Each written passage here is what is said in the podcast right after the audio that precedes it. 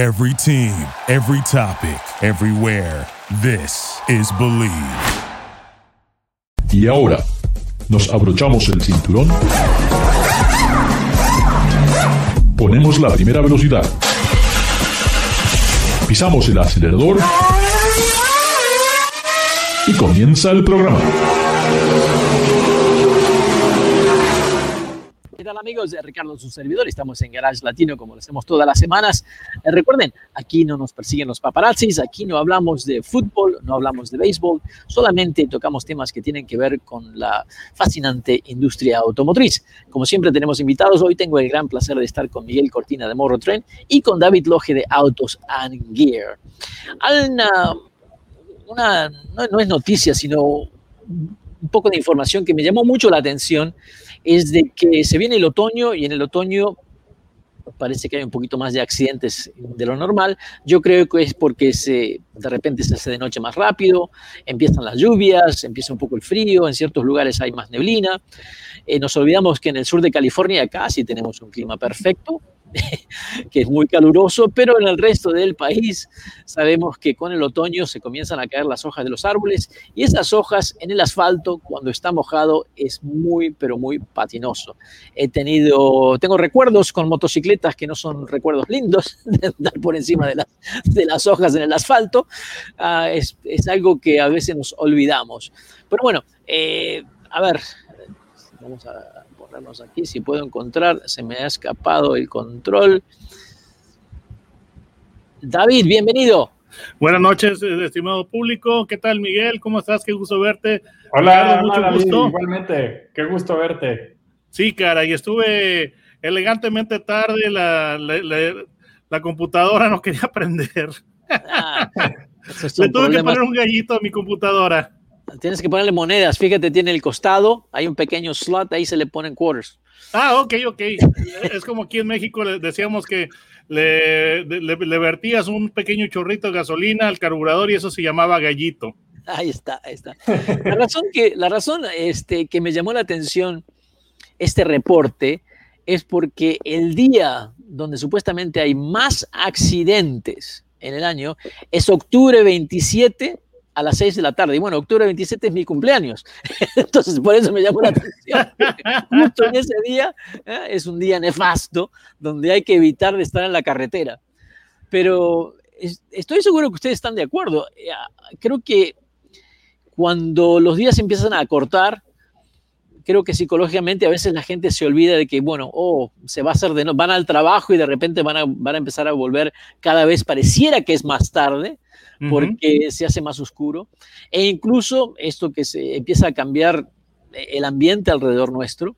Eh, en el momento que comienzan a caer las hojas de los árboles, bueno, de repente todo tipo de animal que está relacionado con la casa de pájaros que ahora no se pueden esconder, comienzan a cruzar la calle. Sabemos que en estados como en Tennessee, Arkansas, bueno, muchas partes de la parte del sur. Los ciervos son un gran problema durante el otoño.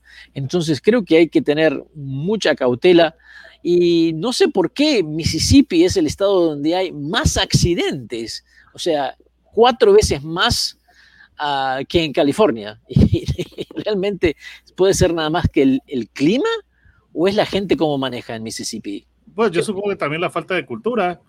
Pero sí, sí estuve, sí estuve viendo esas, esas estadísticas. Eh, Mississippi eh, está en el primer lugar en, en, lo que son este, fatalidades.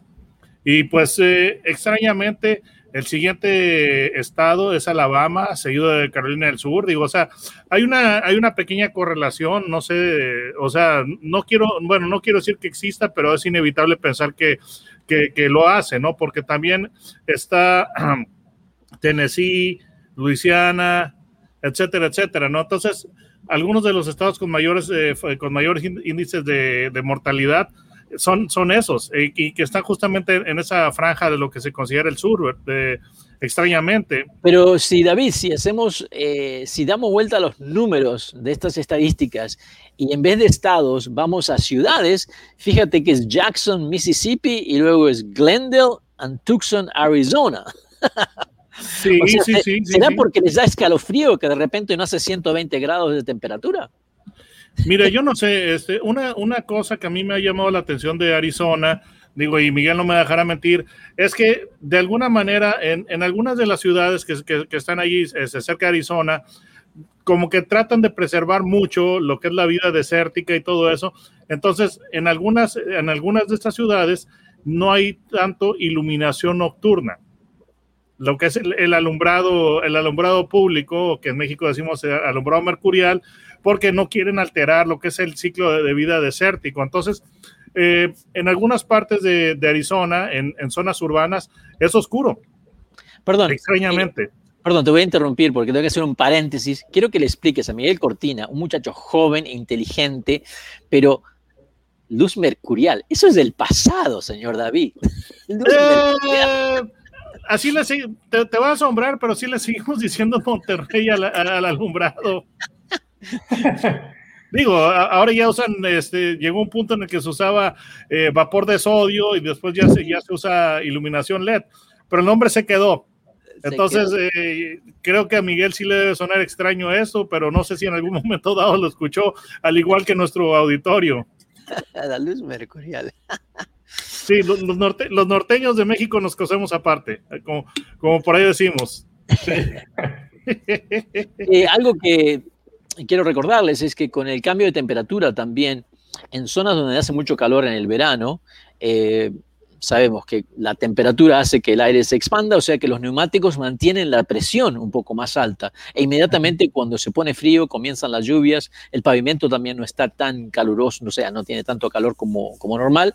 Entonces puede ser que esas llantas a lo mejor puede que estén un poco con menos presión de la necesaria y eso, eso afecta bastante a los frenos, ¿eh? Eh, porque ya las, los neumáticos prácticamente no se bloquean porque ya hay, bueno, no hay ningún auto nuevo que no tenga frenos antibloqueo, pero todavía hay algunos automóviles viejos, este, como mi Mustang 65, que el único anti-lock es mi, mi, mi, ese tipo de zapato que tengo, como preto en el pedal, porque se bloquean automáticamente pero sí es algo que tener en cuenta de revisar la presión de neumáticos, porque eso es algo que lamentablemente muy poca gente le presta atención a la presión de los neumáticos. A ver, ¿cuándo, dime, Miguel, ¿cuándo fue la última vez que tú chequeaste la presión de neumático de tu carro? Ah, fíjate que hace poco. Oh, porque, muy bien, muy bien. Eh, digo, hoy, hoy, en día ya, ya eh, siempre te, te, subes al coche, ¿no? Y, y si eh, se te prende el testigo si es que hay una, un neumático bajo. Entonces, incluso ahí en la computadora del vehículo puedes tú checar cuál es el neumático. Y, y el otro día me pasó hace como dos semanas que hacía un poco de, frío aquí en Los Ángeles, bueno, frío entre comillas, ¿no? Pero eh, amaneció más fresco y, y sí, fue, fue, eso, pero solo era un, un neumático y cuando caminé o manejé por cinco millas o así, ya solito se, la presión volvió a, se subió la presión.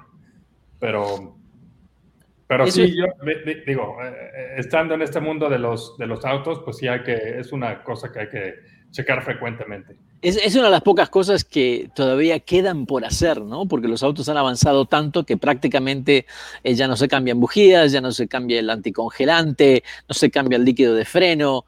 Eh, bueno, sí te, se tendrían que cambiar después de muchas millas, pero no tan seguido como se hacía antes. Ahora prácticamente todo ese tipo de servicio, el automóvil puede andar 10 años, 100 mil millas sin requerir ninguno de estos servicios.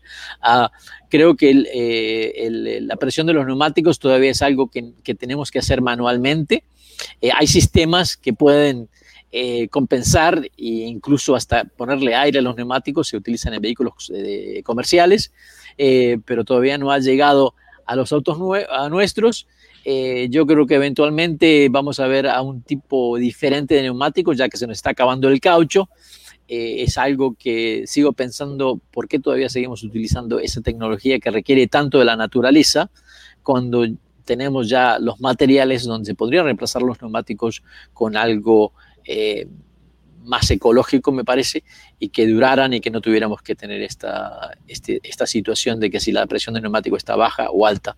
Pero esa es una historia de los neumáticos que con más de 400 diferentes tipos de dibujos y cientos de marcas de neumáticos, eh, podemos hablar cuatro o cinco shows, a ver cuál, cuál es el mejor neumático, cuál es la mejor recomendación. Veo que David, los bigotes de David están enrulándose. Quiere decir que tiene una pregunta.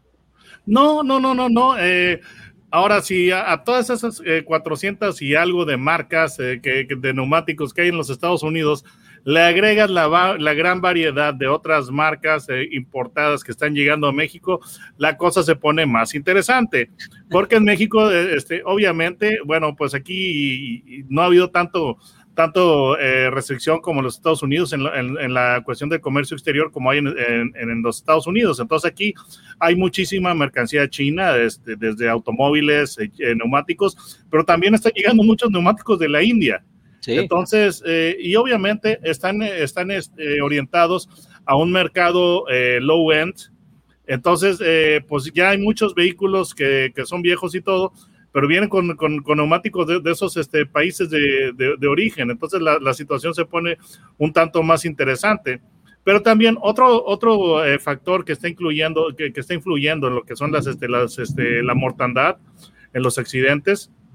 Por ejemplo, en esta, en esta época, eh, justamente cuatro días después de tu cumpleaños, está lo que es el Halloween.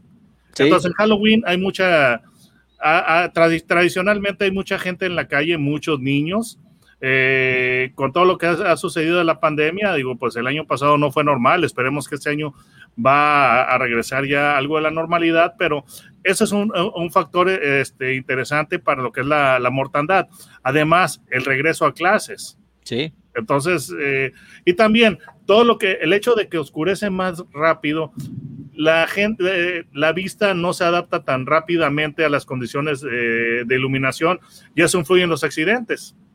Ahora, lo que he notado es muchos de estos autos nuevos durante los últimos dos, tres años tienen unas lámparas que son demasiado brillosas, me parece. Hay algunos autos que parece que tuvieran las luces altas cuando en realidad no la tienen, pero algunos de esos autos que utilizan gas Ah, para, para, luces.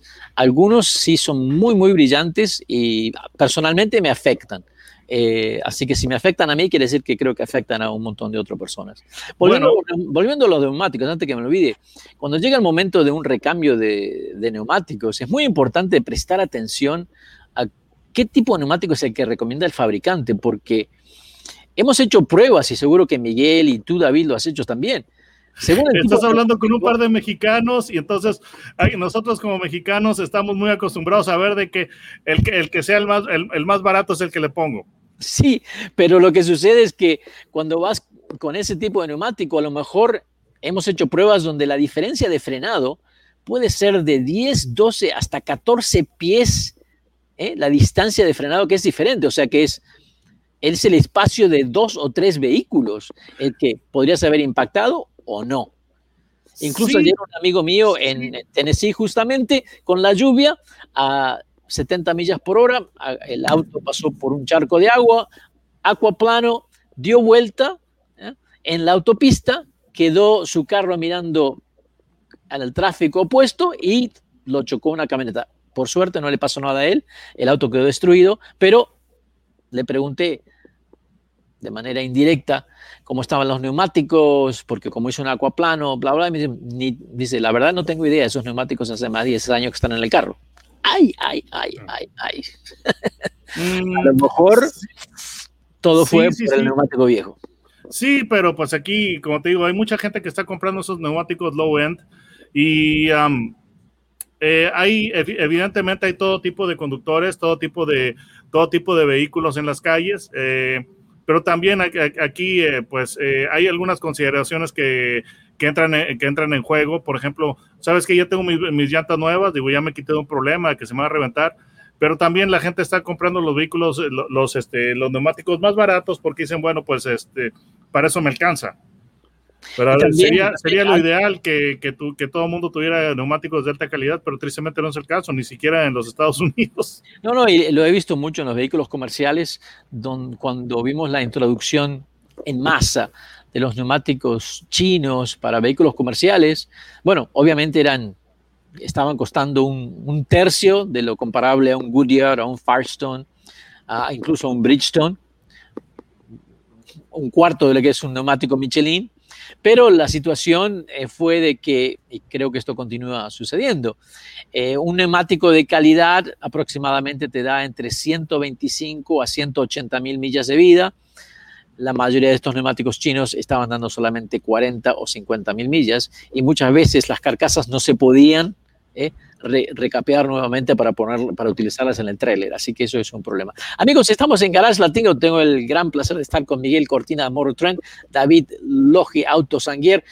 Eh, recuerden, si quieren encontrar los videos de, de, David Logi, vayan a YouTube y pongan su nombre, L-O-J-I, Logi David Logi, porque Autos en parece que no lo, no lo pueden encontrar. Eh, lo puse, puse, un nombre impronunciable, tristemente.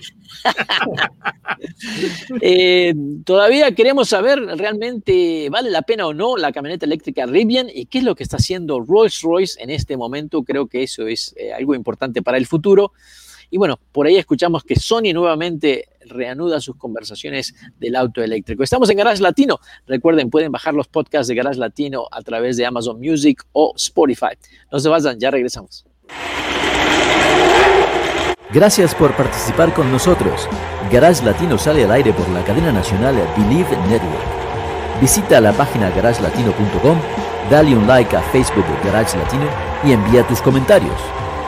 Garage Latino está disponible en iHeartRadio, TuneIn, Stitcher, iTunes, Luminary y por supuesto Spotify. Así que baja el podcast y compártelo con tus amigos. Hasta la próxima. Thank you for listening to Believe. You can show support to your host by subscribing to the show and giving us a five-star rating on your preferred platform. Check us out at Believe.com and search for B L E A V on YouTube.